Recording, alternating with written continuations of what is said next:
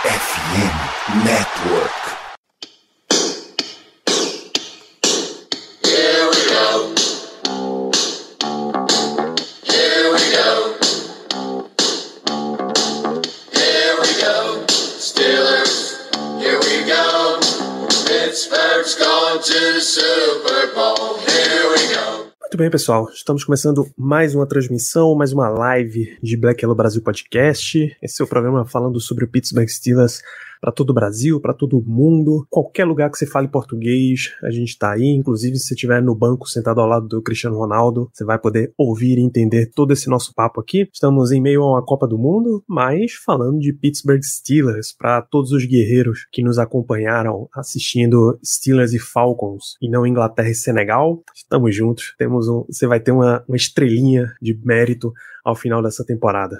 Eu sou Danilo Batista, estou aqui nessa live hoje, como a gente faz às terças à noite, para falar de repercussão da rodada, repercussão de coletivas e ó, depois de notícias e mais um monte de coisa, a gente entra para fazer um pré-jogo. Estamos em semana de Baltimore Ravens, que é sempre uma rivalidade muito aguardada, é sempre um jogo muito esperado, embora as TVs já não reconheçam mais isso o Steelers não terá transmissão nesse jogo contra o Ravens no domingo, mas isso a gente vai falando ao longo da noite. Estão, quem está assistindo aqui em live, estou sozinho nesse momento, então vão mandando suas mensagens aí no chat.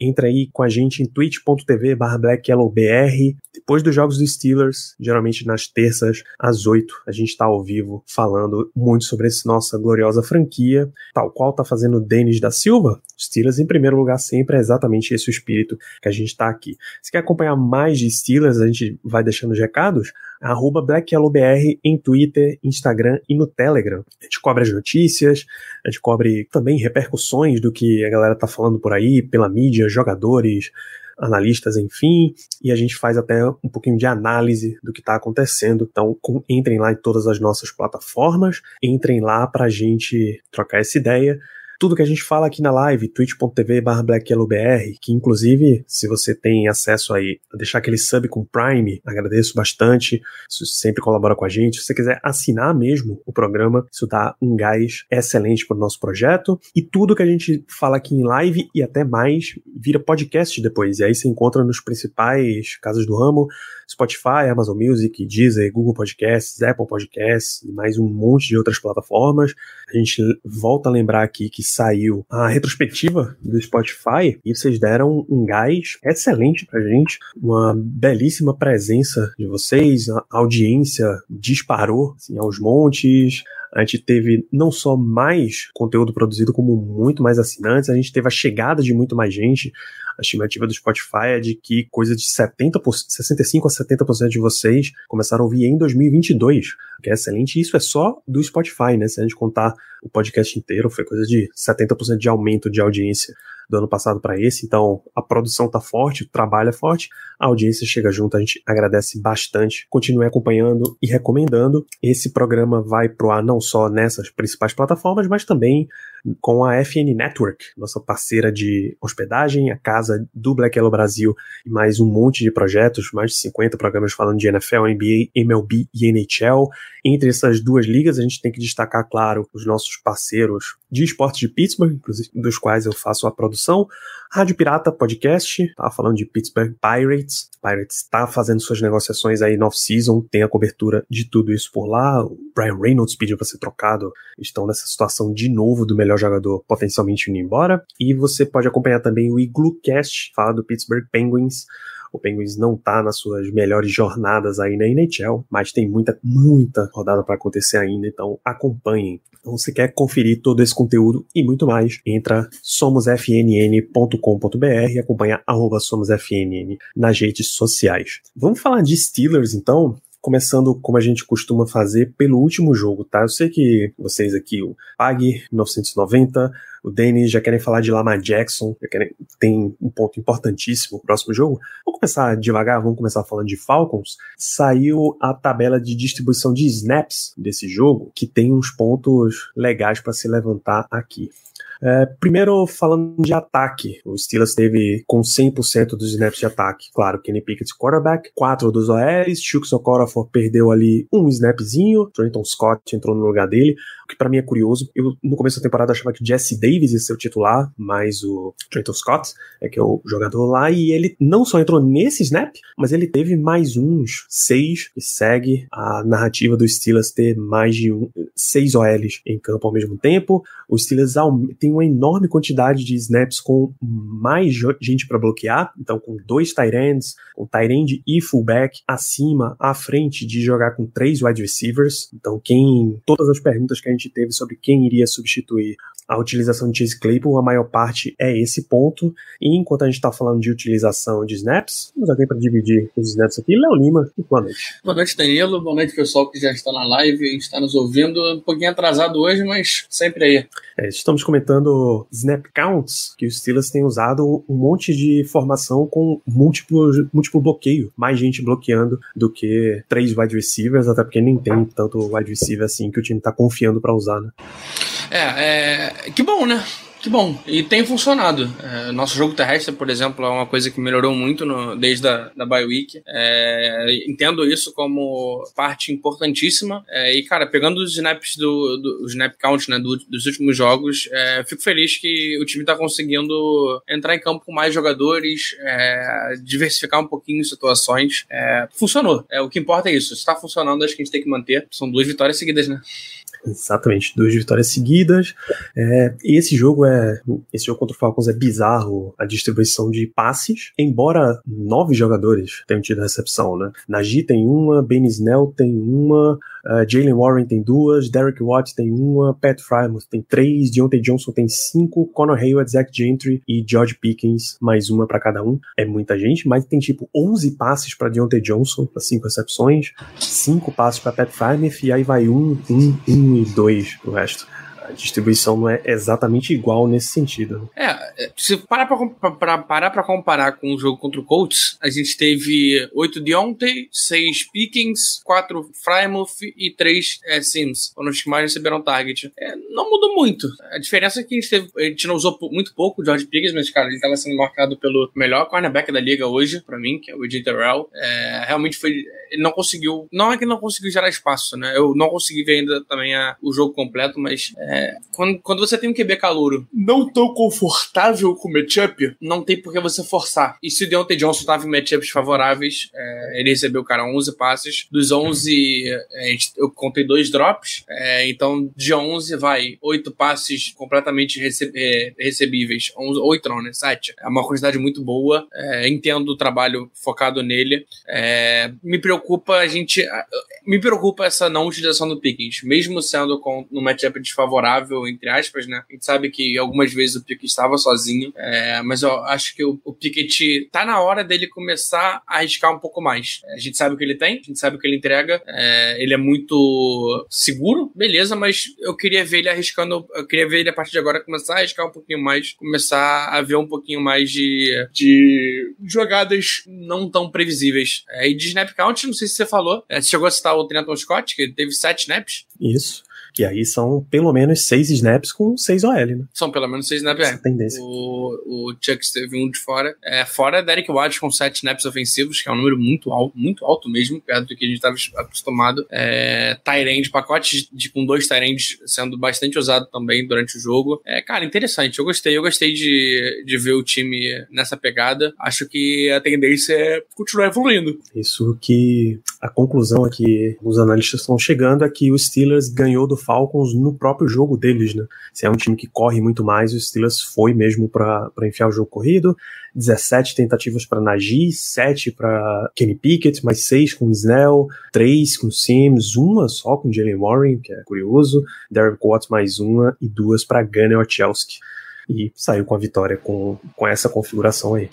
E falando em snap, cara, é recorde de snap do, do Trenton Scott na temporada. É, ele tinha entrado depois da antes da bye, ele tinha tido cinco snaps. Depois da bye, ele teve dois ofensivos contra é, Saints e agora nesse jogo sete snaps ofensivos é bastante coisa, é uma quantidade muito grande. É, sobre Derek Watt, é, empatou com o jogo contra Cincinnati é, em sete snaps também e no jogo contra Miami também sete snaps. É, ele tem sido, ele não tem sido tão usado, mas se você pegar em porcentagem, cara, 11% é, é a melhor, maior marca dele na temporada. É um jogador que tá cada vez mais sendo, sendo usado e eu fico feliz, cara. Eu só consigo ficar feliz porque é um jogador que tá, sendo, tá se mostrando útil. Perfeitamente. Outro, outro ponto que valeu muito a pena é o ajuste de special teams. A gente esperava que isso fosse acontecer, a gente esperava que os Steelers fossem trabalhar nisso.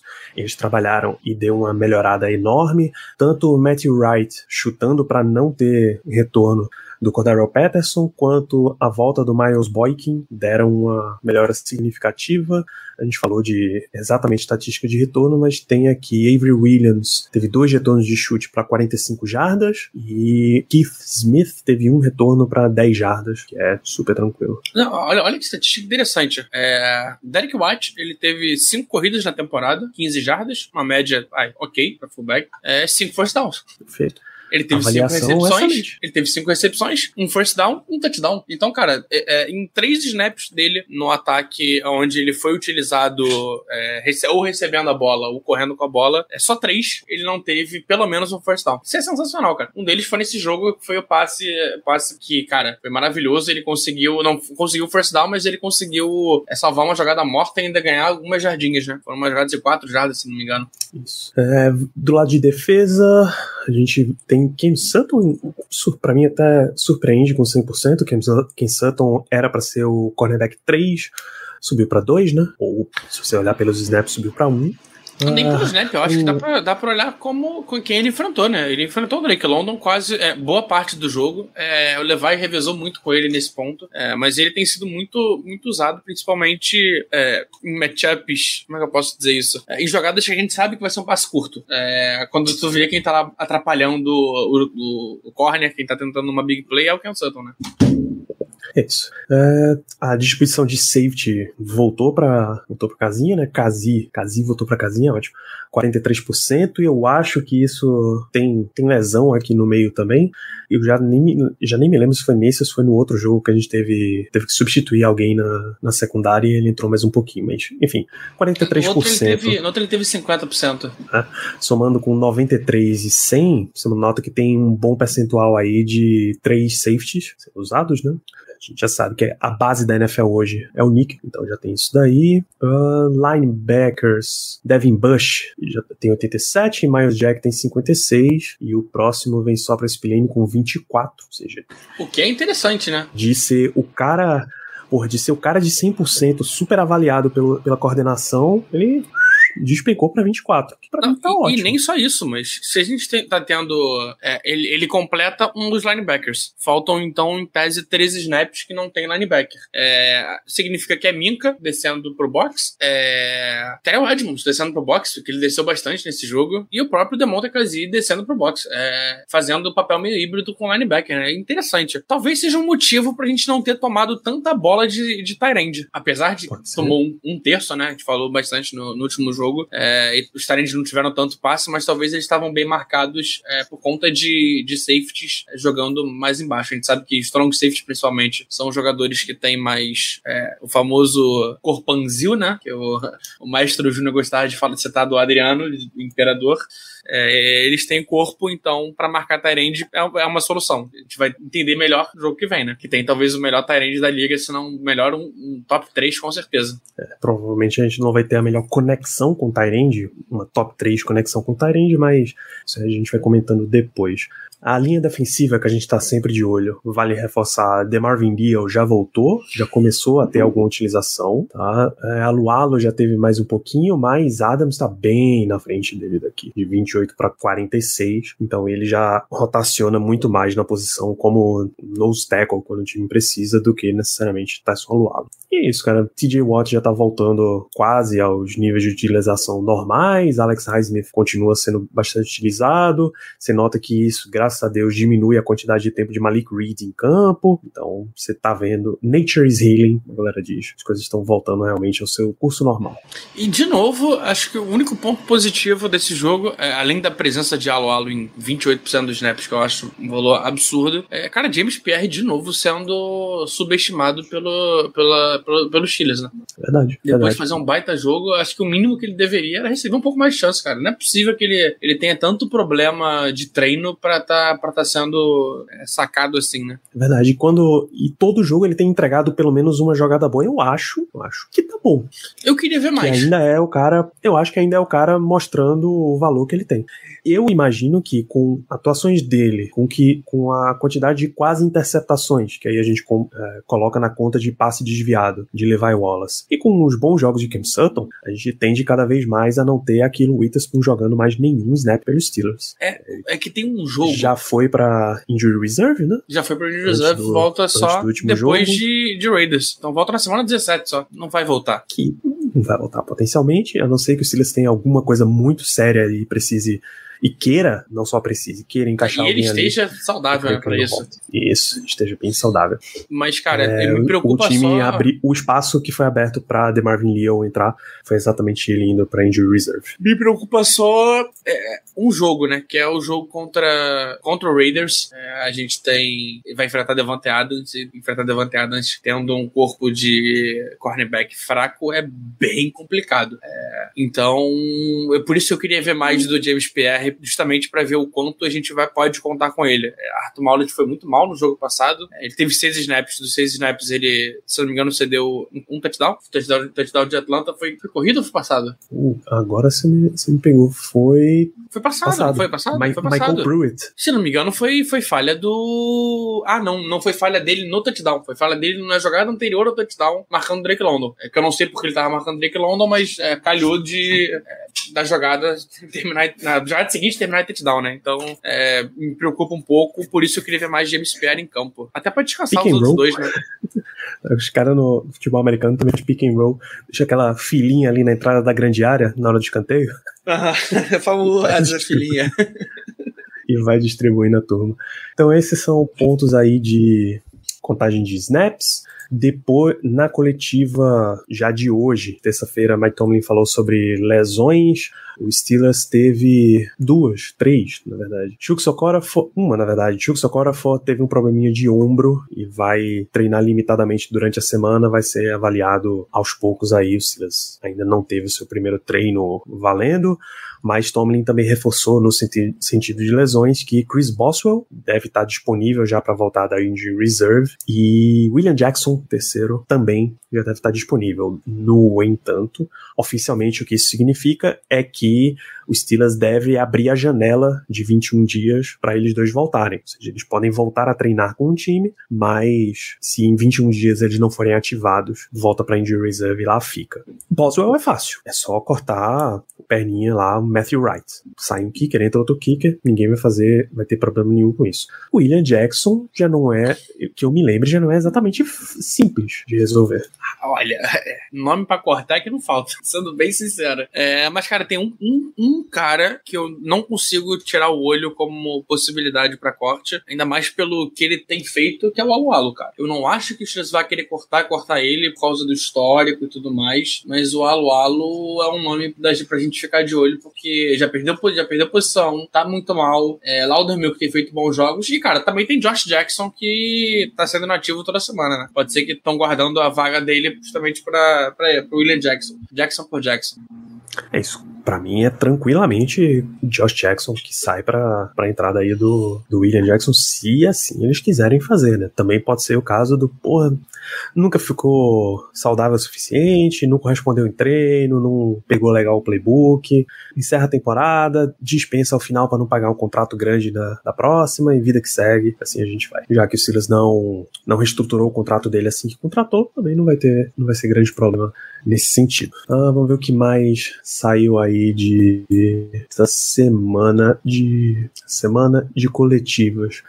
Ah, um grande ponto que a imprensa comentou muito, um grande ponto, foi muito comentado.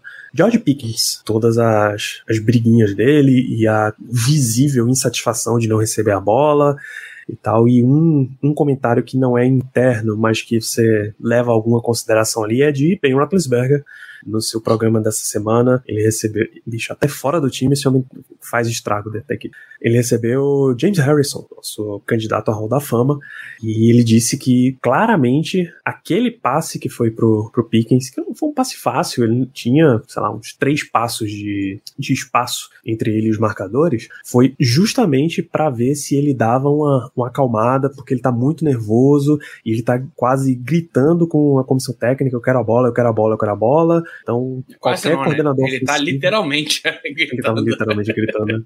É, é, é porque ele usa a balaclava e aí não dá pra fazer a leitura labial pra saber exatamente qual palavra ele disse, mas ele tava gritando que queria a bola. Aliás, como fica a galera? Foi um lance que ele tava sem, então, porque dá pra ver ele falando, Ele tava sem, ele tava sem.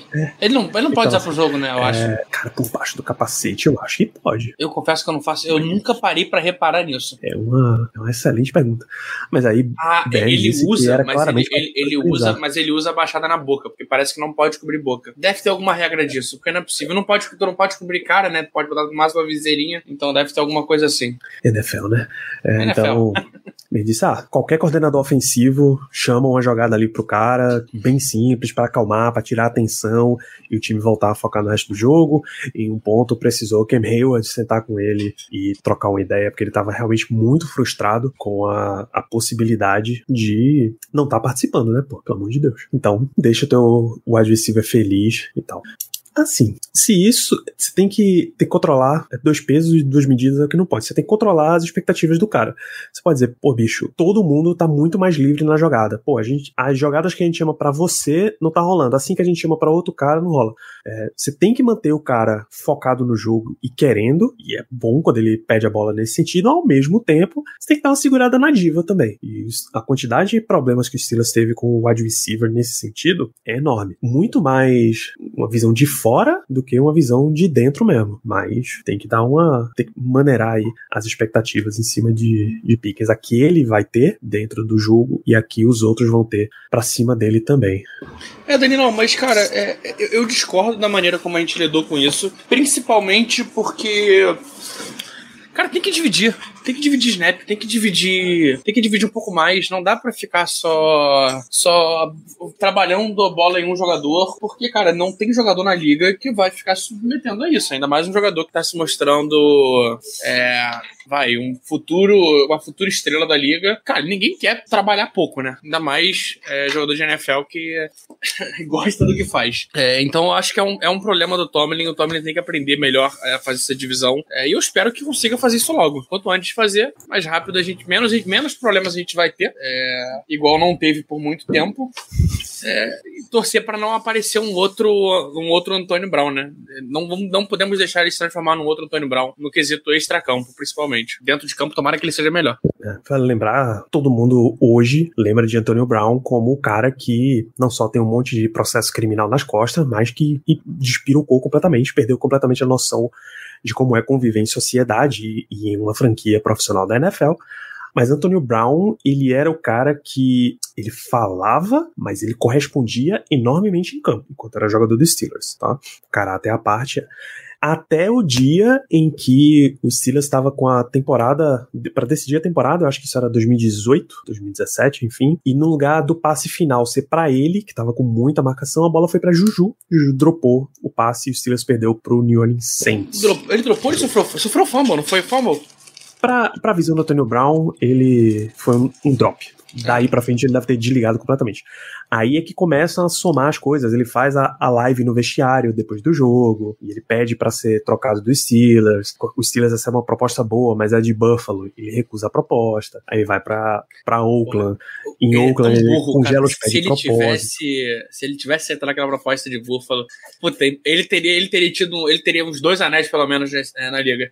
Não sei porque é o Bills. E o Bills é, ficou com Mas, um pô, fantasma é- na é um- frente chamado é um Kansas City baita fit perfeito, né? O Stephon Diggs também é, pô. Não que o Stephon Diggs seja melhor Não, do que o não, não, não, não digo por isso, eu digo por torcida e a maneira como a torcida se comporta e que é despirocada. Ah, Porra, ele seria, porra, ele seria muito ídolo lá. Mas acabou que era tudo uma grande jogada e o que ele queria mesmo era sair pra jogar no New England Patriots. O Patriots nunca fez uma proposta pro Steelers, que não tinha também porque Quem- o Steelers quem trocar diria? pro Patriots. Quem diria?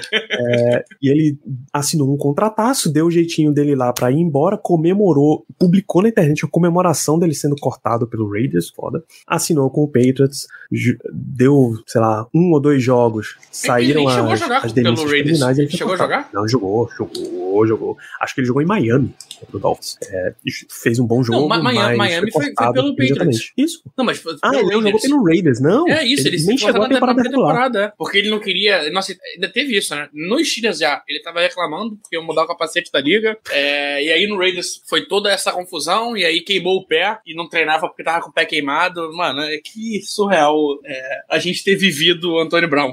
Acho que é isso, a gente sobreviveu ao Antônio Brown. A experiência Antônio Brown veio, bateu toda de uma vez em, sei lá, três semanas, pô. E aí ele foi pro Patriots, vieram as, as acusações criminais. Belichick não tem problema em Não, cortar a cara. Detalhe, aqui. né? Ele foi pro Patriots, ficou hospedado na casa de Tom Brady, literalmente, sofreu as acusações e hoje a pessoa que ele mais ataca é a Gisele Bündchen, que não é nem casada com o Tom Brady mais. Isso aí, o ano seguinte, é, tomou uma suspensão da liga. O ano seguinte, o Brady muda pra Tampa, pede pra trazerem o Antônio Brown, traz o Antônio Brown e ele dá o, dá o chilique dele e vai embora no meio do jogo. E de novo vai morar com o Tom Brady. de novo. E aí hoje é persona não grata. O Antônio Brown implora pra voltar aos Steelers pra assinar aquele contrato de aposentadoria. E o time cai grandão em cima da cabeça dele. Mas é, mas é isso daí. A gente espera que, voltando pro assunto principal, a gente espera que George Pickens não, não chegue a esse estágio, né? que o Steelers consiga fazer um, um controle dessa história. Mike Tomlin falou disso na coletiva hoje. Ele riu das manchetes que tratam isso como uma coisa negativa, com a seguinte expressão: tuning that bullshit out. Bicho, isso aí todo esse papinho, essa conversa de que é negativa, de que diva, a gente deixa do lado de fora. A gente tá concentrado só em trabalhar aqui e vir pro próximo jogo. Eu adoro quando você tem um cara que quer ser parte dessa, disso daí. A frase que Mike Tomlin fala muito é I rather say wow than seek them. Eu prefiro ficar surpreso com os grandes feitos deles do que derrubar as coisas negativas que eles fazem. Então, quando o cara quer ser parte do que a gente tá fazendo, que ele- quer ser uma parte significativa do que a gente tá fazendo, eu acho maravilhoso. É claro que a gente tá trabalhando na forma madura e profissional, forma apropriada de expressar isso, mas com esse espírito competitivo eu vou querer sempre. Mike Tomlin tem a expressão We want uh, volunteers, not hostages. Queremos voluntários, não reféns. Então é claro que ele quer disso daí. Porque essa expressão é péssima pro GM, é brincadeira, né? Só Péssimo. de, fa- só de É. falar isso, tu já tá baixando o preço de todo mundo. E, inclusive, você tem. O legal é que nessa semana. A gente falou depois do jogo, né? Que o Brian Reynolds do Pirates pediu pra ser trocado. É, tem só um estacionamento separando os dois estádios, o Acrisure Stadium e o PNC Park, o estádio de beisebol. E ele pediu troca e a comissão técnica simplesmente disse: Então, a gente meio que sabia que ele ia pedir troca, mas tô nem aí, pô. Não muda nada dos nossos planos, ele segue, a gente conta com ele pra ter mais, mais grandes temporadas aqui com a gente. Então, o gerenciamento dos dois são diferentes, mas, bom, um tem, um tem um anel de campeão e pelo menos mais um Super Bowl jogado. O outro, tá longe, tá longe. Então, Mike Tomlin, ele termina aí com esse elogio ao espírito competitivo de George Pickens. Mais de Mike Tomlin, nessa, nessa semana os times divulgaram seus indicados ao Walter Payton Man of the Year e o indicado dos Steelers é, mais uma vez, é o terceiro ano seguido em que Cam Hayward é o nosso indicado. Só confirmar até quantos anos seguidos ele está sendo indicado, é o segundo ano seguido. 2021 Só foi Cam? Hayward, 2022 também. Quem Então, foi 2020? 2020 foi Vince McDonald, eu fui fazer essa pesquisa. Vince McDonald Ah, 2020, Marquise Pouncey 2019. Ah, tá explicado. Tá, tem o pause, tá explicado. 15, é, 15, 17 e 18 foi Cam Hayward também. E aí no meio tem William Gay, em 2014, e 2016 é o Arthur Motes, que foi nosso recomendado. Eu realmente pesquisei as listas de indicados de Walter Payton Man of the Year. É, O projeto de Cam Hayward é um monte, na verdade. Ele tem a The Hayward House, que é a The Cameron Hayward Foundation. Tem projetos The Craig Hayward, Proje- uh, The Craig Hayward Institute. Enfim, uma série de ações dentro da comunidade de Pittsburgh. Aí fazendo doação de alimentos. Ele participou forte da, da campanha agora no Thanksgiving, que os Steelers, o Pirates e o Penguins se juntaram para doar alimentos. Ele tem doação de roupas, uma campanha de algumas escolas públicas em áreas mais pobres da grande Pittsburgh. Eles doam roupas para os jovens que vão fazer uma entrevista de emprego, uma entrevista de estágio, que aí eles isso aumenta a confiança e aumenta também a possibilidade deles serem empregados. Tem projetos de bibliotecas em igrejas também em áreas mais carentes. Então, põe um monte de livro lá, isso ajuda a, na comunidade e enfim, tem uma série de outras ações. A, a mãe dele é, a, é quem gerencia a fundação de caridade e aí tá lá Cam Hayward de novo. O vencedor do Walter Payton Man of the Year ganha 250 mil dólares para doar para a instituição que eles indicarem.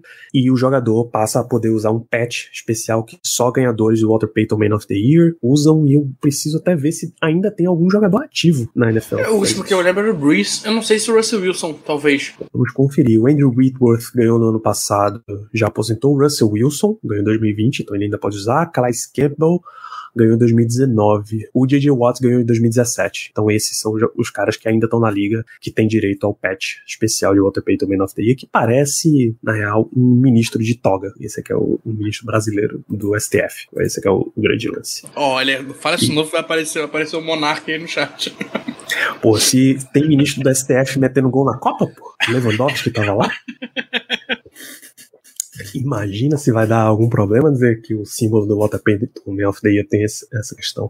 É, e claro que Mike Tomlin não se surpreende com a, a indicação de Cam Hayward, porque ele está visualizando todo o exemplo que ele dá dentro e fora de campo. E esse fim de semana a gente viu ele sendo capitão de verdade, né? Fazendo, chamando George Pickens no canto e botando o calor no lugar. Tem mais, mais um papo pra gente trazer aqui, aquela belíssima cravada que Najee Harris deu no, no linebacker. Vamos trazer aqui porque não só tem a jogada, que é incrível, mas o Good Morning Football, programa da NFL Network, que é todo dia de manhã, como o nome indica, eles têm o prêmio The Angry Runs Award. E toda vez que alguém ganha, ele ganha um cetro. O nosso querido Kyle Brent, o quase brasileiro Kyle Brent, super fã da churrascaria Fogo de Chão. Essa história é maravilhosa, tá? Pesquisem por aí, Kyle Brent, Fogo de Chão.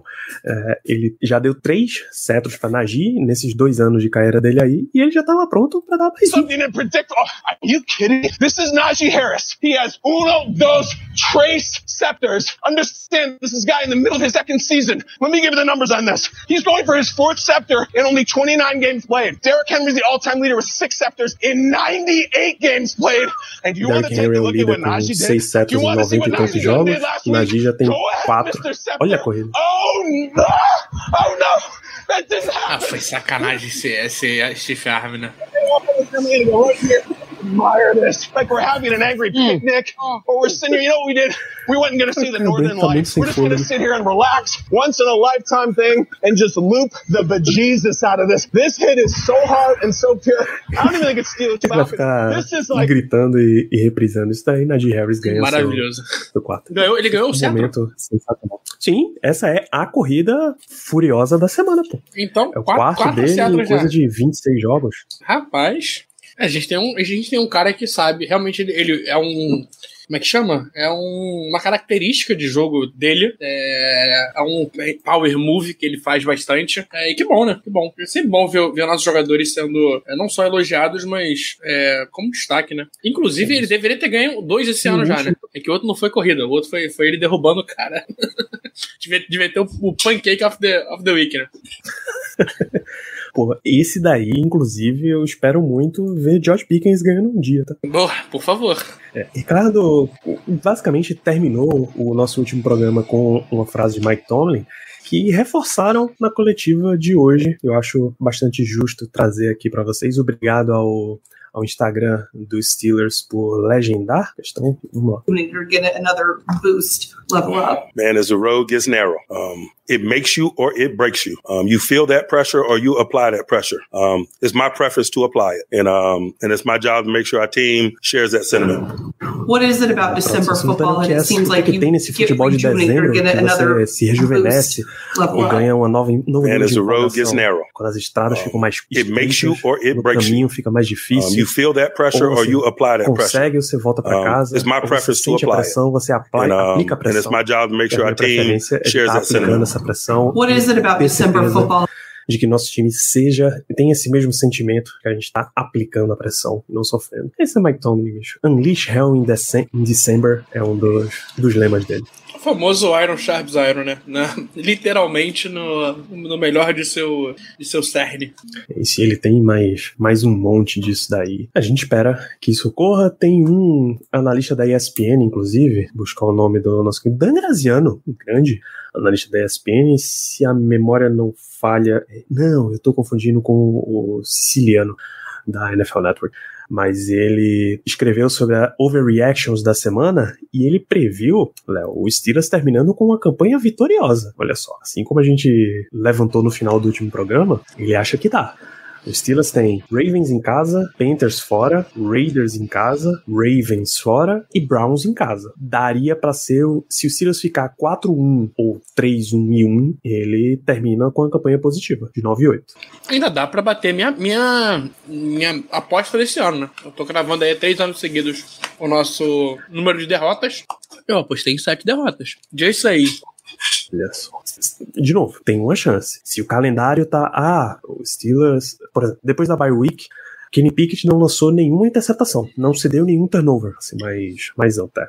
Ah, mas enfrentou o Saints, o Colts, o Falcons, são as três vitórias do Steelers. É o que o calendário tem, irmão. Você não pode me pedir para ganhar do Kansas City Chiefs se não tá no calendário ganhar, jogar contra é, o Chiefs. Exatamente, é sobre isso, é sobre isso. E olha que, cara, é, essa parte do calendário é a famosa parte que o Steelers ama perder.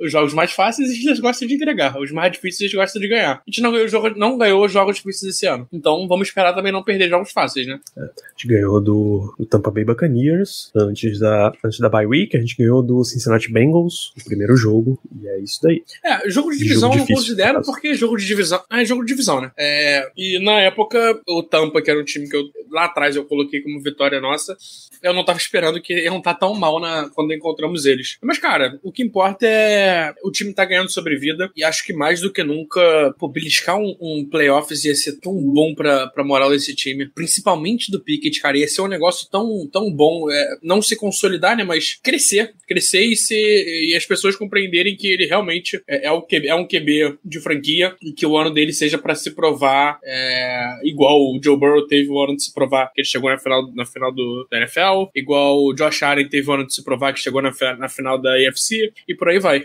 É. Então, toda vez, enquanto o Steelers estiver nessa, nesse nível de campanha aí, toda vez que vocês verem, por exemplo, cenários de playoff, tá? A foto aqui, tá, isso.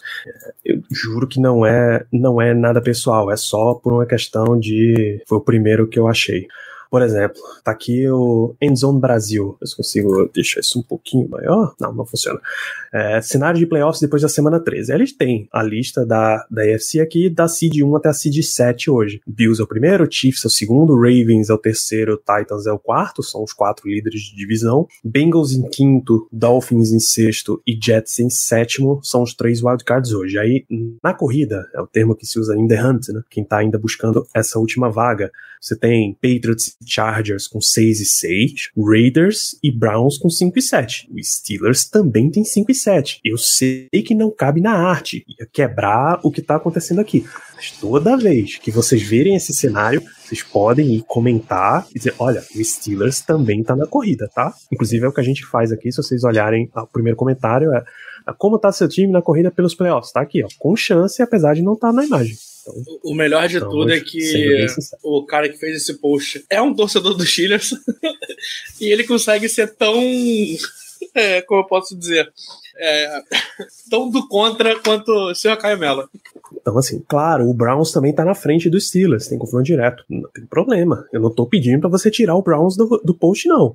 Agora, se o Browns tá na corrida com 5 e 7, o Steelers também tá na corrida com 5 e 7. Se o Raiders tá com 5 e 7, o Steelers também tá com 5 e 7. é só, eu só quero o que me é direito, não quero tirar o de ninguém, tá bom? Ah, eu quero tirar do Browns sim, vamos tirar, vamos tirar no último jogo. Aí, exatamente, eu tô tomando deles para mim, isso não é problema problema algum. É sobre isso. Foi conquistado, conquistado em duelo. Não tem problema. conquistado em duelo é muito bom, muito.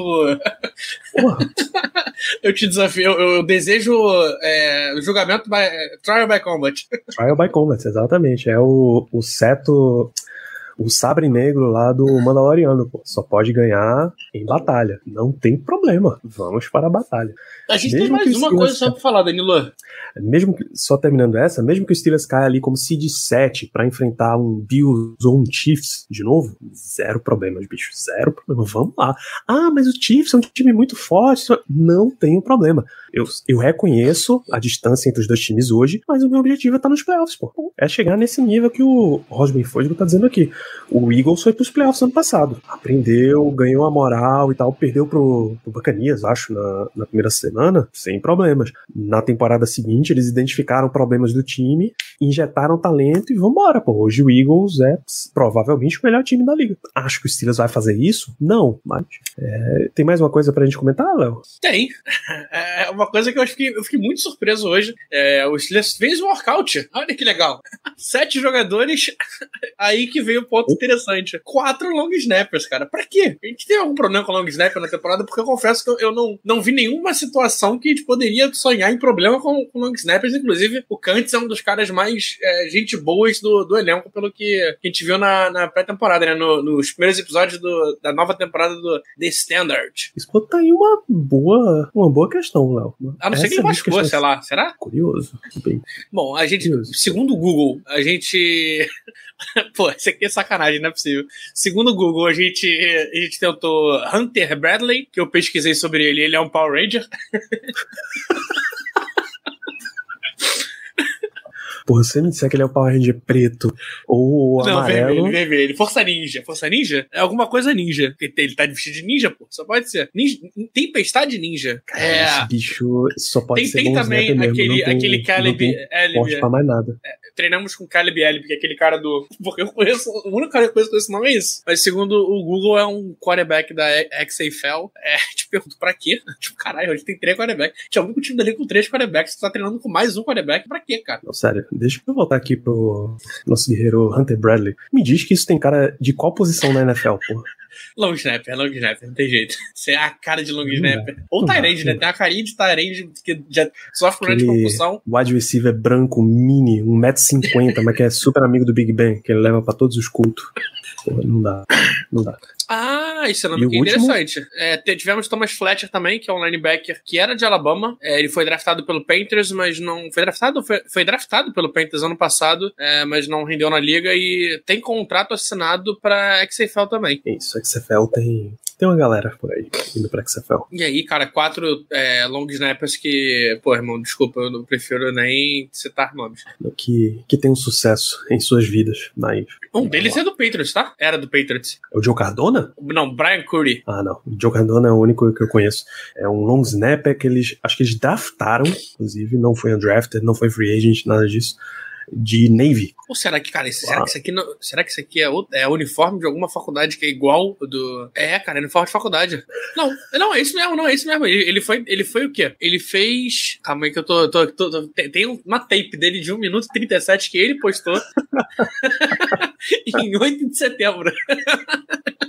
ele. Ele jogava futebol americano indoor em 2019, foi pra liga de, de primavera, é, foi, jogou na, na XF, XFL, fez pré-temporada com o Ravens, fez pré-temporada em training camp com o Patriots, fez workout, cara, pô, o cara botou até os workouts que ele fez, ele, ele listou como se fosse um currículo, workout 2021, Packers, Falcons, Buccaneers, Colts, Seattle, workout 2022, USC, Ravens, Rams, Falcons e Raiders, acho que ele, ele deve ter ajudado no draft algum Panther ou kicker de USC e botou também no currículo. Ele tem seis field goals snaps e quatro punch snaps na, na, na carreira. Provavelmente em pré-temporada. Pô, tá entregando currículo, pô. Tá fazendo É bem. isso. Interessante, eu Quando- não- não- nunca tinha se- se visto qualquer um jogador problema- de futebol é, realmente, literalmente pedir emprego postando a famosa, famosa tape. DVD, famoso DVD. Mas, bicho, não vamos muito longe, não, que Odell Beckham Jr. fez isso aí, tá? Ele tá até agora fazendo visita, tomando cafezinho com, com É, o técnico, com o é GM. tem, a diferença é que ele tem o jogador. tal do famoso anel, né? A diferença é que ele, ele quer escolher pra onde ele vai. pô. É isso, ele pode escolher. Ele quer e ele pode. Vamos dar uma, uma rodada de perguntas aqui. O que é que vocês já trouxeram até esse momento? É, tem perguntas sobre Lamar Jackson, a gente fala daqui a pouco. Mas o Denis da Silva sobre desempenho de Devin Bush, Léo. É, Devin Bush é um trending topic nessa, nessa temporada. Porque, cara, de é o verdade, não tem de muito o que falar dele, né?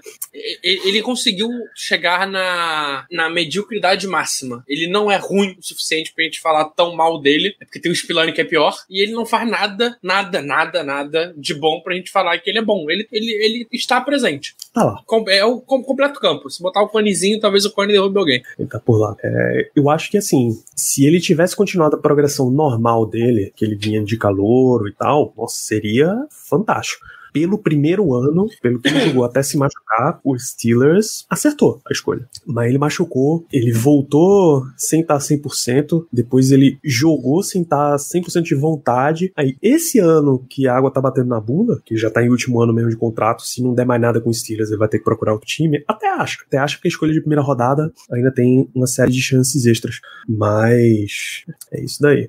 E você renovar o contrato de um jogador primeira escolha de primeira rodada, você dificilmente acha uma barganha igual foi Terrell Edmonds pra renovar ele com um contrato barato, né? Ele muito provavelmente tá só trabalhando pra garantir o futuro, ainda na liga, mas em outro lugar por aí. Um contratinho de mínimo ele vai ganhar em algum lugar. Provavelmente até aqui, né? Conhecendo os Steelers. Possível, bem Não possível. vão aceitar que a estava primeira escolha de- deles é, foi mal. Isso. Se bem que já. É, nem, nem vou dizer que mudou General Manager, porque não mudou tanto assim. A gente tava falando de playoff e o Thiago pergunta se ir com playoff, ir pra playoffs com esse time, não seria de novo reafirmar que na hora que vale mesmo o Tomlin não consegue ganhar jogos, ou se seria importante pro time ganhar e principalmente pros jovens para ir criando essa casca. Acho que é pra mostrar que o Tomlin não tem, não tem time suficiente pra ganhar jogos. Então tu dá casca pros, pros jovens, né? Porque, cara, se esse time chega na, no playoffs e ganha de um Bills ou de um Chiefs, pô, irmão, aí é pra tu botar busto do Tomlin até aqui em casa. Vai transformar, tirar todas as cadeiras do, do Highfield e botar a carinha do Tomlin de boca aberta pra sentar na boca do Tomlin. Pô, não tem, não tem o que fazer. É, existe um degrau muito alto é, e não é de hoje. O Steelers, o Steelers teve o Steelers teve um time que realmente dava pra botar fé é, nos últimos quatro anos, que foi o time antes. Quatro não, cinco anos agora, que foi o último time com BBB. Que foi a, a primeira temporada do Juju, se não me engano. Ou, ou o Juju. ou o Bel tava ainda, não tava? Então, A primeira, a primeira temporada de Juju já é James Conner. já é James me Conner, então não, então é antes do Juju. É, é- é o único time que eu consigo ver o Steelers ol- olhar pro time e falar, cara, esse time aqui tinha potencial pra, pra ir mais longe e eu não lembro até onde a gente foi. É o ano que Ryan Shazier machuca e a gente perde a final de conferência. É o ano que. E, pô, a gente chegou na final de conferência. Tá ótimo. Então, quando ele teve time, ele chegou lá, cara. Desculpa, a gente perde no Divisional Round pro Jacksonville Jaguars. Ah, pô, que o Jaguars terminou, chegou na final de conferência, é, jogando bola pra caramba, com uma defesa absurda. Se tu olhar, pega a defesa do, do Jaguars hoje, é, ou naquela época, cita os nomes e olha hoje. Porra, Jalen Ramsey. É, Miles Jack? Miles Jack, Ngakwe, era, era uma defesa muito forte na época. Então, cara, eu, eu não, não me preocupa nem um pouco é, esse fato Tomlin, até porque a gente nunca chegou no playoffs nos últimos anos tendo chance de fazer alguma coisa. Eu- talvez a gente teria contra o, o Browns, mas foi um jogo que não dá pra tu culpar o Tomlin, porque, pô, com o primeiro quarto terminou 28 a 0. É, em três erros individuais, os caras meteram três posses de bola. Vai fazer o quê? Vai culpar o técnico por isso? O problema é peça. Se a gente, se a gente- a gente tem quem comande, falta peça.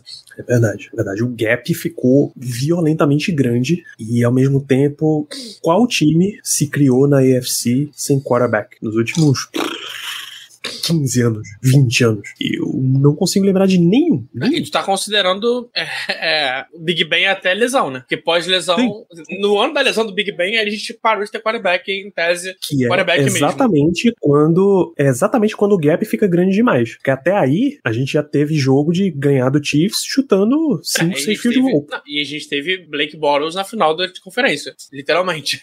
É, mas Ok. hoje em dia não dá, cara. Talvez esse seja, talvez esse Jaguars do Blake Bortles tenha sido o último time a se criar na AFC sem um Sim, quarterback. é isso. De verdade. Até porque Porém, o time, o era muito forte. Era estourado, estouradíssimo, acima de qualquer qualquer perspectiva. Mas quando eles entraram pro jogo, você sabia que a qualquer momento aquilo ia derreter. Ia encher a fralda, Bortles ia encher a fralda e não ia dar pra ele contra E, cara, aquele jogo foi Patriots 45 a não 42. não, o do Steelers, né? Dos Steelers, é, a gente não tá falando de jogo. A gente, a gente perdeu no- no- na, na divisão, na conferência ainda, é, com o Big Ben metendo cinco passos pra touchdown, é, com Levan Bell ainda metendo um TD corrido. Cara, aquele time era, aquele time era muito forte. Aquele time... E já tinha o Juju, cara. Tinha o Juju, sim. Foi na primeira temporada do Juju. O Conner é do ano seguinte, é- o Conner é do ano do James Washington. Porque o Conner foi na segunda rodada, o James Washington na terceira.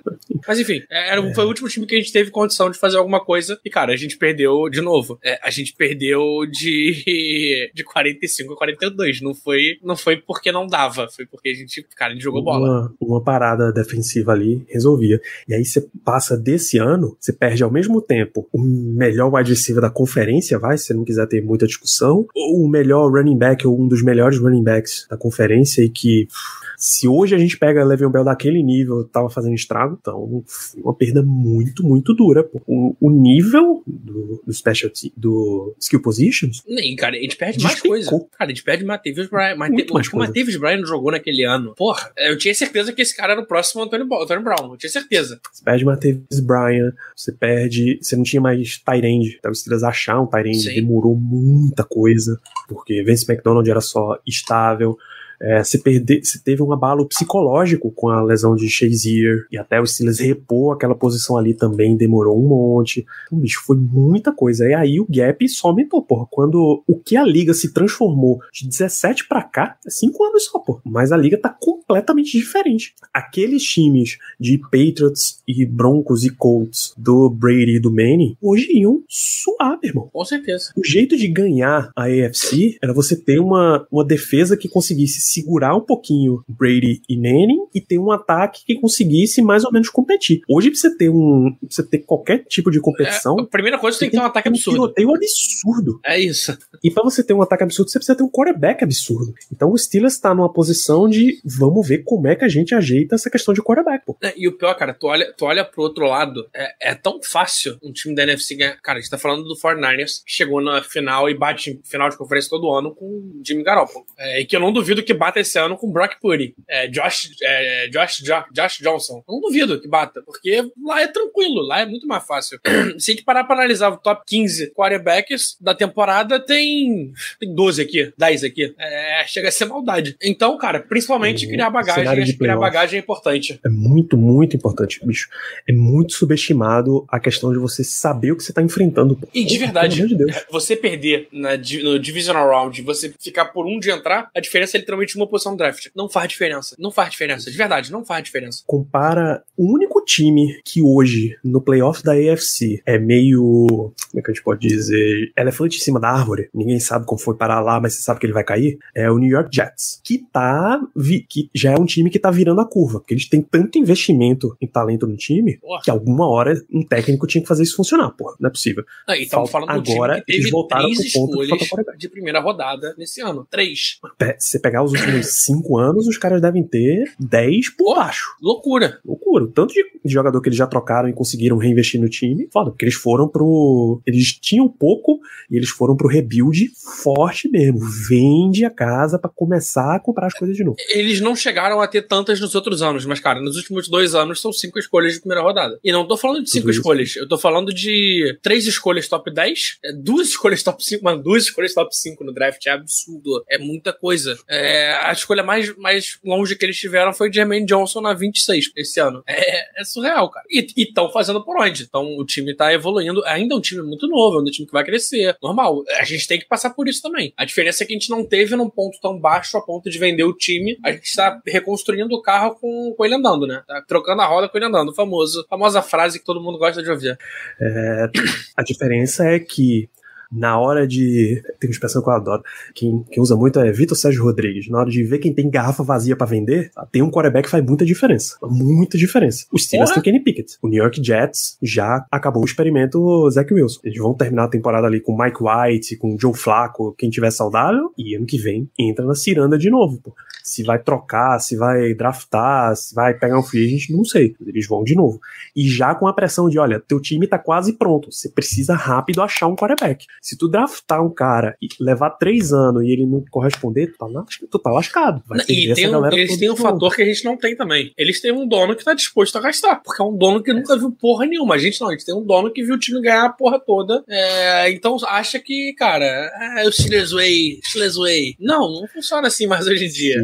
E, e por fim, se você olhar pro outro lado, pra NFC, você tem, claro, Eagles, que é muito, tá na elite hoje. A Seed 2 hoje é o Minnesota Vikings, que é na base do coletivo. São os amigos que fizemos pelo caminho, muito mais do que as estrelas que eles têm por lá. Você tem São Francisco, que perdeu o quarterback, perdeu o quarterback 2. Tá, tá aí um time agora que a gente vai pode com... comparar. É, o Vikings. A gente pode se comparar o Vikings como é, um time que nunca esteve no fundo do poço e conseguiu se reconstruir com o carro andando. Então, tipo, é um time que a gente pode olhar e falar, cara, esse time aqui a gente pode. Eles estão tendo sucesso, tá? Que é, é quase um outro esporte, a NFC, é, mas é, ainda assim eles enfrentam a gente e eles estão ganhando da gente. Então, da gente eu digo AFC, né? Então, funciona. Só tem que ser bem trabalhado. É torcer pro careca o, trabalhar. O seed 4 deles é o Buccaneers, que tá na. Tom Brady tá só o, o cheiro da gasolina, nem, gas, nem gás mais no tanque não tem. Ah, o que o bicho fez ontem. Ah, bicho, mas contra esses Saints também, eu não considero nem quando o Pickett ganha contra esses Saints, pô, considerar Eu só considero porque o, o, Tom Brady e o Tampa Bay são dois fregueses, né? Então o cara conseguiu é, dar a volta por cima. É, o Dallas Cowboys, esse, esse tem muito investimento, esse tá botando dinheiro há muito tempo, era para ser uma das melhores campanhas da conferência se não fosse o Eagles ter, ter tido esse fenômeno. E aí você tem New York Giants, que também é o mesmo lance do Jets, um monte de investimento em, em escolha, mas tem Daniel Jones como quarterback e o Seattle Seahawks de Dino Smith, pô. Aí você vai dizer pros caras que não, pô, perde umas aí, vamos ficar fora do playoff porque perder nos playoffs é vergonha. De Deus, pô. Vai pro o jogo é jogado, lambaria pescado. Caralho, eu tô Gustavo Villani agora, derramando um monte de, de abrindo o caderninho de bordão e soltando todos. Então, bicho, vamos, vamos indo, pô. O, o principal é vencer. Se soubesse o quanto é difícil vencer na NFL, é, o último que dá para o Roger foi, eu acho que ele pergunta se dá para comparar a situação do Steelers com a do Rams, com a diferença de que o Rams vendeu vendeu o draft, né? Vendeu as, as primeiras rodadas aí até um, um tempão na frente. O lance do não. Rams é que eles desenvolvem jogadores muito melhor. Não, e nem isso, cara. Eles são um time que já estavam lá, lá no Super Bowl, pô. beijando o Super Bowl o tempo literalmente, inteiro. Literalmente o Rams é o atual campeão, né? É, e. Não, mas eu não digo nem por isso. Eu digo, digo o fato deles terem pego o Stafford é, para conseguir chegar no Super Bowl. Cara. Eles eram um time que estavam sempre ali batendo na trave, batendo na trave, batendo na trave, batendo na trave. Irmão, tomaram a decisão de que a gente tem que arriscar e venderam o draft todo. E hoje em dia, pô, eles teriam a quarta escolha geral do draft. É, eu acho, eu inclusive acho meio, meio doido esse lance de tocar fogo em tudo, assim, esquece as piques, vamos pra cima. Por um ano. É uma por coisa, um ano é foda. Por um ano é foda. Claro que eles não estavam contando com a lesão do Stafford. Mas uma coisa é você fazer é, é, você fazer esse monte de investimento, parar de draftar e contratar veterano usando escolhas de quarta, de quinta, sexta rodada. Outra coisa é vender tua primeira rodada todo ano. Alguma hora a conta, a conta tem que bater. Aí eles venderam a primeira, a segunda e a terceira, né? Os caras conseguiram a famosa, uhum. o famoso compromisso com a mediocridade que o, o nosso Caião tanto gosta. Mas é ruim aí, mas aí tem o fator Los Angeles, chega na hora da, da free agent, e diz, olha, tem um contrato aqui, baixinho, mas você vai jogar no Rams, pô. Você vai morar em Los Angeles. Você vai ter visita do LeBron no vestiário toda semana. Quando quiser. Ah, não, eu prefiro jogar aí do que jogar num contrato melhor em Buffalo. Atlanta. Em Atlanta. Pô, Arizona. Arizona. Arizona é foda. É, quando, na hora que você bate, você vai querer. Pega o um exemplo, por exemplo, pra Miami. Miami já tá no, já chegou no ponto de investimento em que ele já começa, já vai começar a ter a pressão para ganhar. Um monte de gente já tem a confiança do treinador no tua, bicho, agora você precisa começar a ganhar jogos, você precisa começar a me provar a tua situação. É isso que a gente quer, pô. É que quando a gente chegar nesse estágio já tá pronto, o núcleo do time já saiba como é tá ali. Você pegar esse time dos Steelers que viram vitória em playoff, Kim Hayward e TJ Watts, nunca, talvez, muito talvez, acho que não. E é isso. Levi Wallace porque ele tava no Bills. É isso, pô. Então, ganhar experiência vale, vale muito. A gente circulou aí pela liga inteira, basicamente, mas ganhar experiência vale muito. E só citar o Rosman Fosgo de novo sobre Martavis Bryant, que a gente falou aqui, ele foi o próximo Brown. O Martavis Bryant vai pra XFL, tem contrato com a XFL esse ano, tá? Quer dizer, eles já voltam esse ano, depois, depois dessa temporada da NFL, né? Eles voltam ele vai jogar ano, no time, Ele vai jogar no time do Heinz Ward. Heinz Ward? Acho que é. O Heinz Ward, que é o técnico do. É técnico de San Antonio. Os Brahmas de San Antonio. que nome capcioso. Enfim. Mais perguntas. É, Thiago Fernandes, dá pra Ah, não, não, não. Ele tá no. Beast. Pelo, eh, pelo que eu entendi, ele tá no Toronto Argonautas. Os Argonautas de Toronto. Mas ele foi draftado. Ah, é? Foi draftado pra XFL. É, Não, mas To- Toronto é XFL também, não é? Não? Ah, não Toronto é faço CFL. mano. É a Liga Canadense. É. é. Ligas alternativas, né? É até outro esporte, Aposentado e inclusive. pensionista do, do. INSS. É isso, dá uma ligada lá na, na dona Leila. É, Thiago Fernandes, dá pra sonhar com um novo Killer Peace? Agora, Pickett, Pickens e Pat Frymouth, ele tá sendo muito precoce. Dá pra sonhar sim, cara. O objetivo, inclusive, dos Steelers é que essa galera aí se desenvolva todo mundo junto. pô. Eles estão na mesma timeline. Pô. A turma, beisebol, por exemplo, a turma adora essa timeline. Porque você drafta um cara, ele vai levar uns 4, 5 anos pra chegar no teu time, mais uns dois pra ele estar no auge mesmo. Aos 28 anos, ele vai estar começando ali a, a disputar a história. Então você tem que contratar uns caras que venham na mesma timeline. Pronto. Bom, então a gente já sabe, um né? Quarterback, um quarterback, um wide receiver, um tight end que estão alinhados ali para os contratos deles irem crescendo juntos, inspirando juntos e tal. Dito Você não pode isso- pedir muito diferente. Tony Pollard será o Steelers.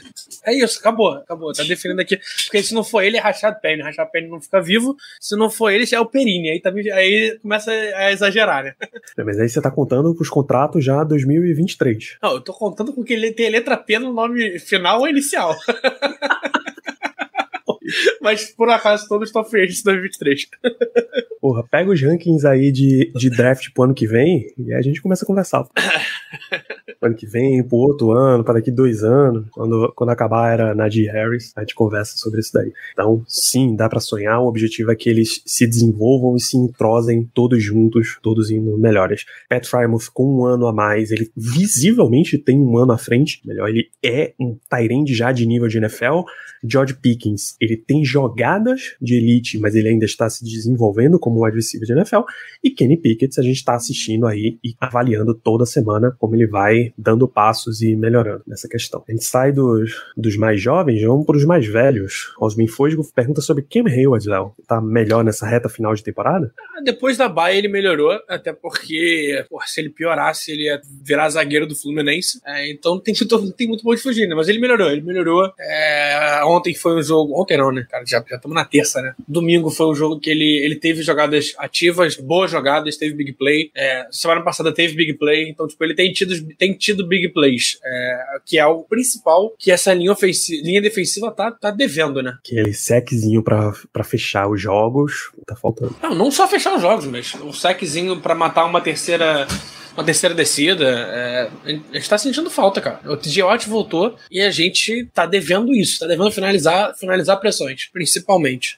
De novo, a gente tá vendo que o Watts não tá no, no melhor do, do nível dele, mas falta umas coisinhas aí. Então, acho que sim, Hayward tá indo bem, também pelo retorno de TJ Watt. Isso ajuda muito, a, ele atrai, ele é um farol, assim, que atrai a- as atenções de todo mundo, porque todo mundo fica naquela, bicho, a jogada que eu der um vacilo e deixar ele no mano a mano, deixar ele sozinho, ele vai me quebrar. Então não pode fazer isso. Ah, Thiago Fernandes também, Ben Snell foi ressuscitado e já dá pra contar como running back 3 ou continua sendo só special teams com Najee e Warren 100%, Léo. Tá ali, porra. Usa. Tá, tá indo pra jogo. Tá ali, usa, pô. Não custa nada. Se ele tá bem, tá, ele, ele entrou, ele teve um jogo muito bom semana passada, muito bom mesmo. É, Segunda-feira, autodeclarada Ben Snell Football Day. É, porque é segunda, segunda-feira que ele joga bem. É, e, de novo, entrou bem na, na domingo. Entrou bem no domingo, é, fez boas jogadas. É, se a gente precisar descansar os dois, cara, tem que ter Ben Snell em campo. Ele, porra, é foda pedir Ben Snell em campo, né? Mas enquanto ele tá rendendo, ele tem que ver campo. Não tem pra onde fugir. É bom que consegue rotacionar o time consegue descansar um pouco mais. Eu, particularmente, prefiro não contar. Eu manteria É e Warren o tempo inteiro. Um snap, dois snaps em corrida, e aí, ah, a situação, ele tá em campo, a situação tá muito melhor pra corrida, ali na leitura, no RPO. Ou, ah, ele conseguiu ficar livre e ninguém mais tá. Entrega a bola pro cara.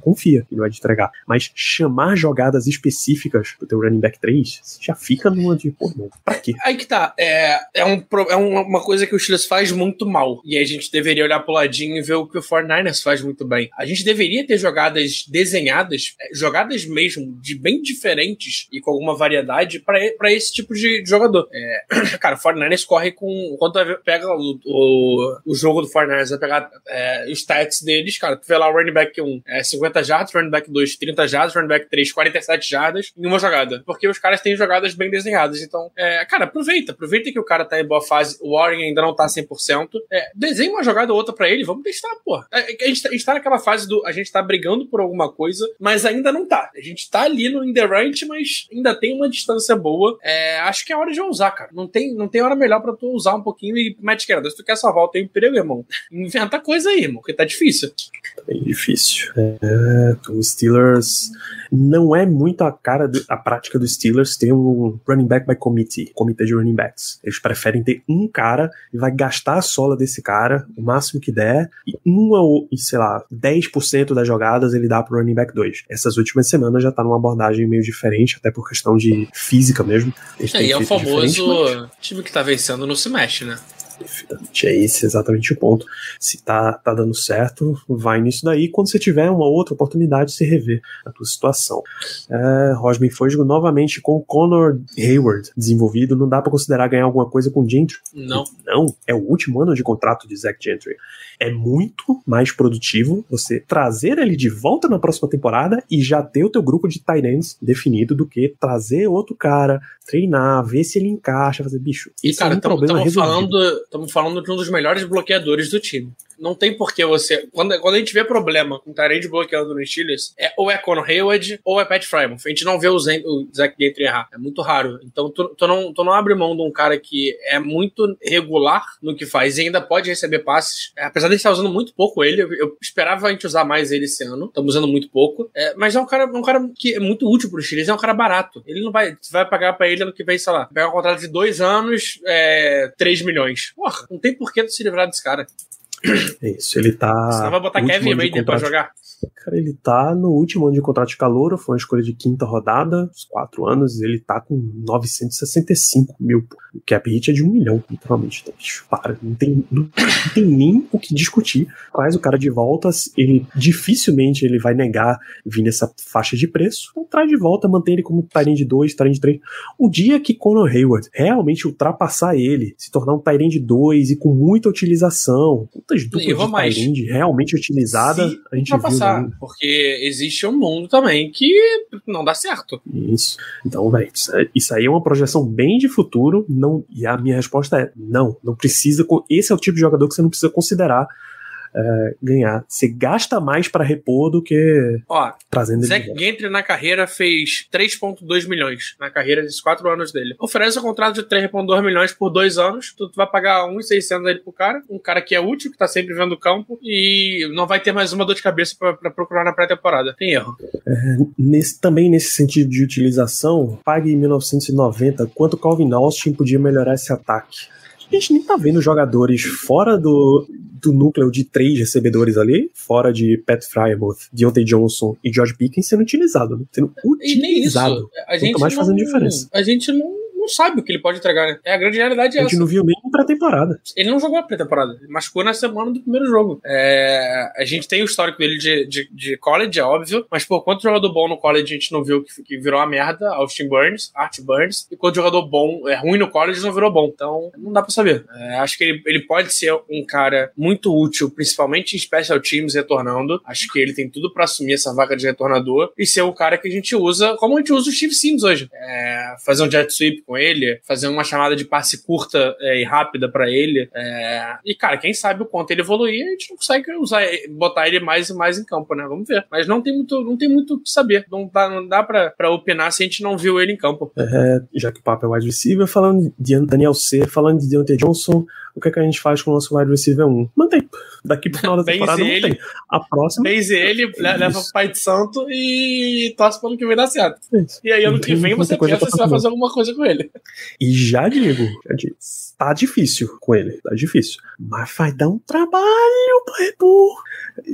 É, é, é, cara, é eu acho muito cedo para descartar. É um jogador que. Já, pô, ele, ele ano passado teve uma temporada top 10. Caro pra vender, não. não é, ninguém vai querer pagar. E, cara, a gente trocar ele já é um custo absurdo pra gente. É, eu, eu tinha feito. Deixa eu ver se eu acho aqui os valores. Mas se a gente trocar ele nessa pré-temporada agora, antes do dia. Antes do dia 1 de junho, a gente, pô, se a gente, se a gente cortar ele, a gente toma um dead cap de 19 milhões e meio e ainda perde mais 3 milhões de cap saving. Se a gente trocar, é, a gente ainda a gente perde 12 milhões e recupera 5. Se for depois, a gente perde 13 e recupera, quer dizer, a gente perde 5 e recupera 10 pra troca. É, dito isso, cara, não, não tem por que a gente pensar nisso agora. Ainda é o nosso o nosso wide receiver 1. É, a gente tem que torcer pra dar certo. É, acontece. Acontece. Do mesmo jeito Odell que você não pode cravar. Do mesmo jeito que você não pode cravar que Kenny Pickett é um, é um bust ou é um elite no ano 1, você também não pode desperdiçar já essa conexão. Dá uma off-season pra eles se entenderem, pra eles trabalharem, e vamos lá. Pra essa temporada, não tem muito jeito não, cara. Ou ele trabalha mais as recepções e diminui essa quantidade de drop,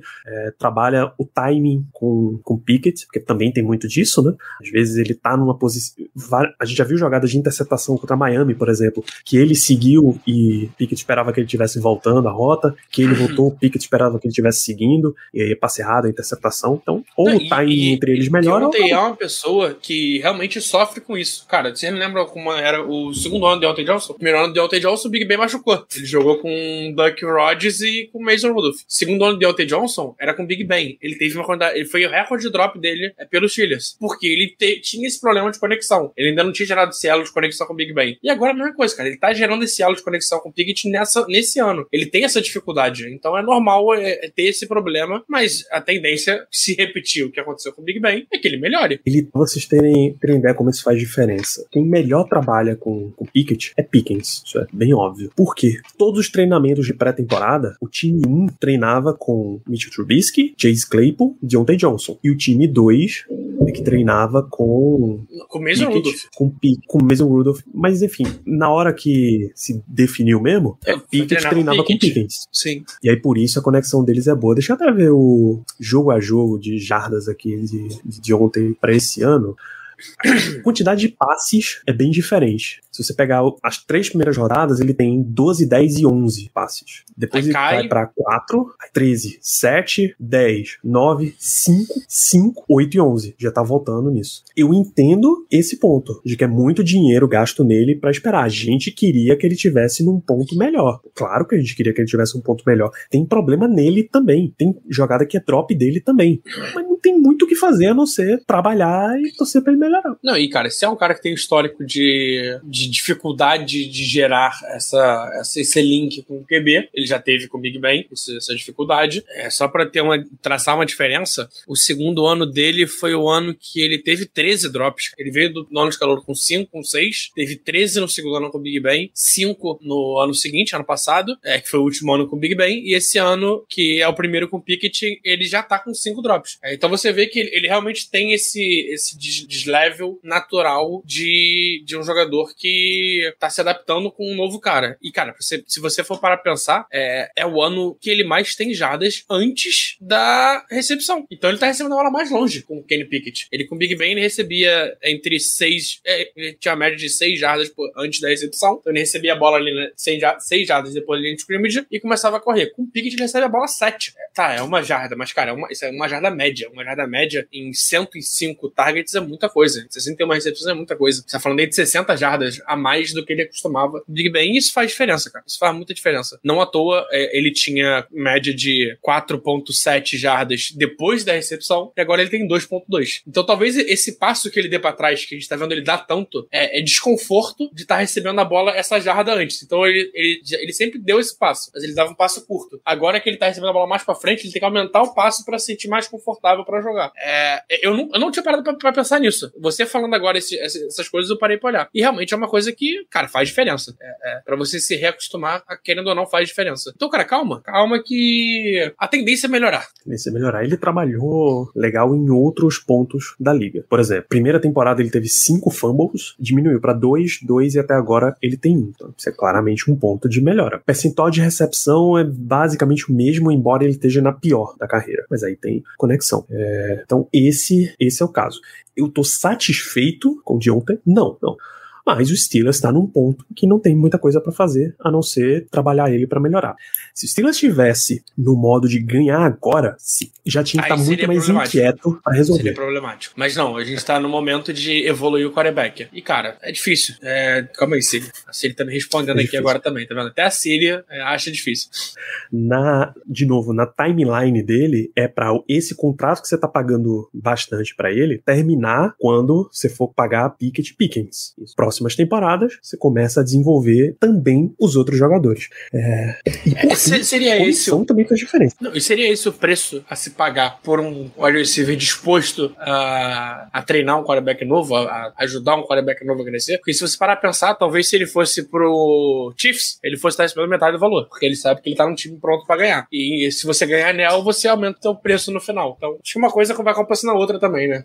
É, e por fim, fechando, eu acho que esse vai acabar sendo o caminho de Deontay Johnson. Ele vai dizer, pô, bicho, não tá rolando, a conexão não tá vindo, eu já tô, já tô no estágio de realmente ganhar não só o dinheiro, mas o, o prestígio na liga, me troca aí e eu abro mão de um pouquinho de dinheiro agora, ou ainda posso dar um ou dois anos com um contrato um pouco menor para render em título e aí estourar de novo no, no último contrato. É, ele vai ter que trabalhar as opções dele também. Eu não acho que o Steelers vá também ficar muito refém aí, já a gente já assinou com ele, vamos, vamos levando aí nessa história. Contando que esse novo front office seja muito mais ativo do que o que a gente tinha antes. Tem mais uma, mais uma pergunta aqui do Hélio sobre secundária.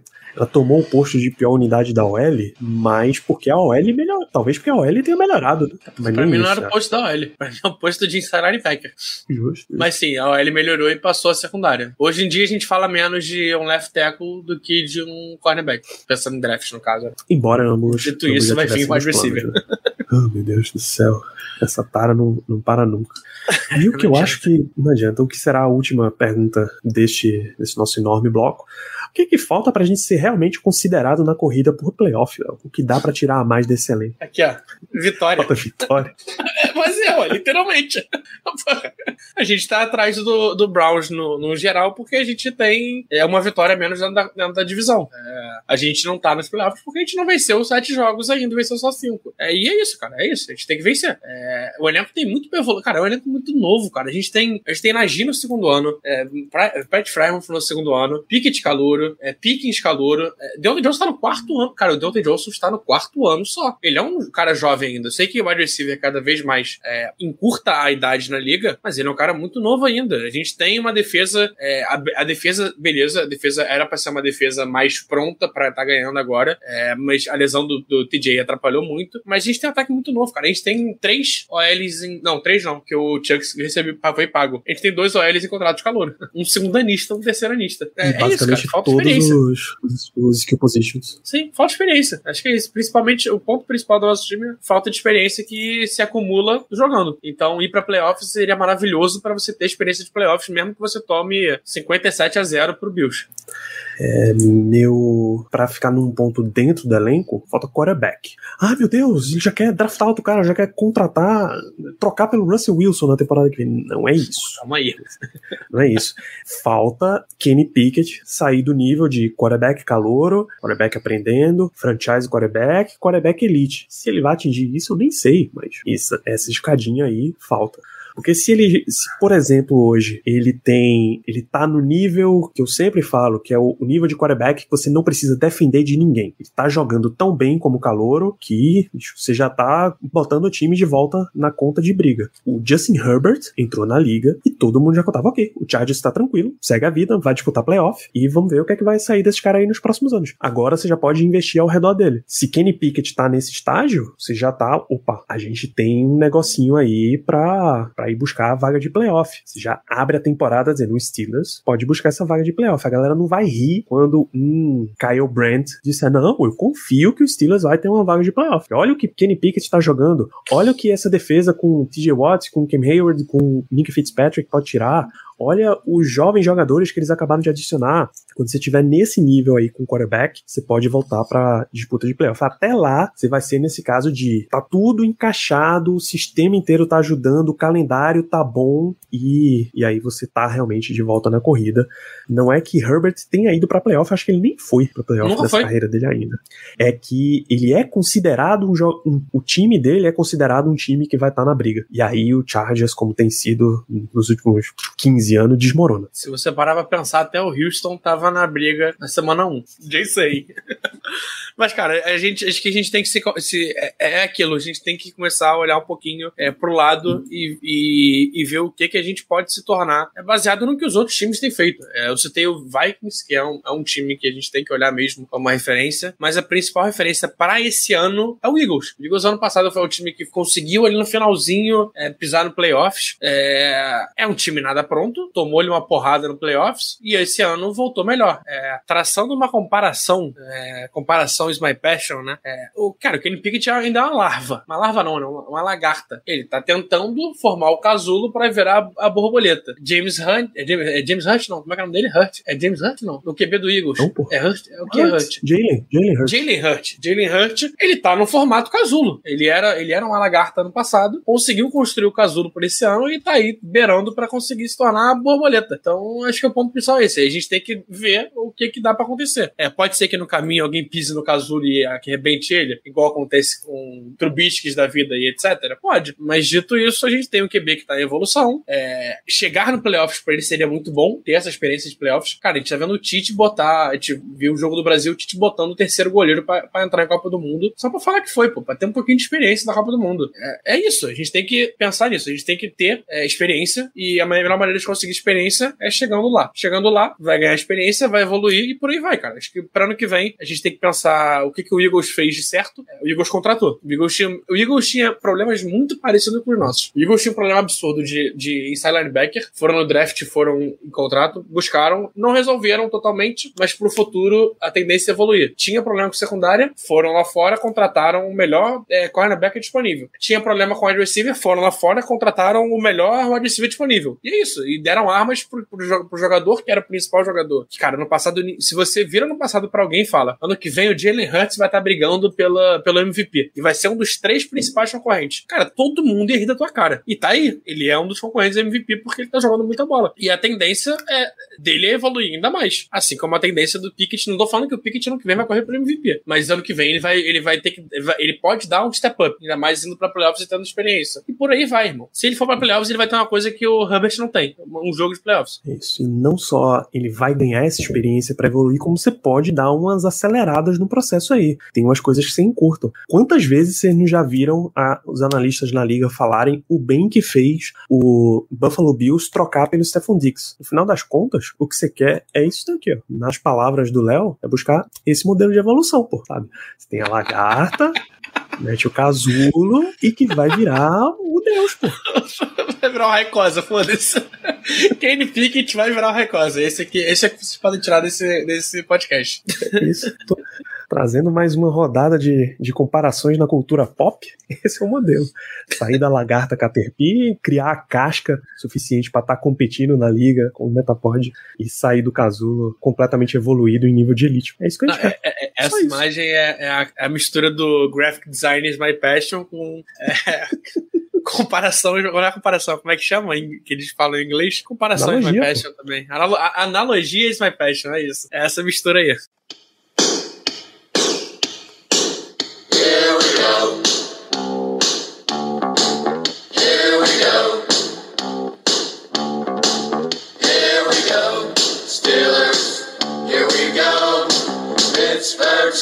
To Super Bowl. Here we go.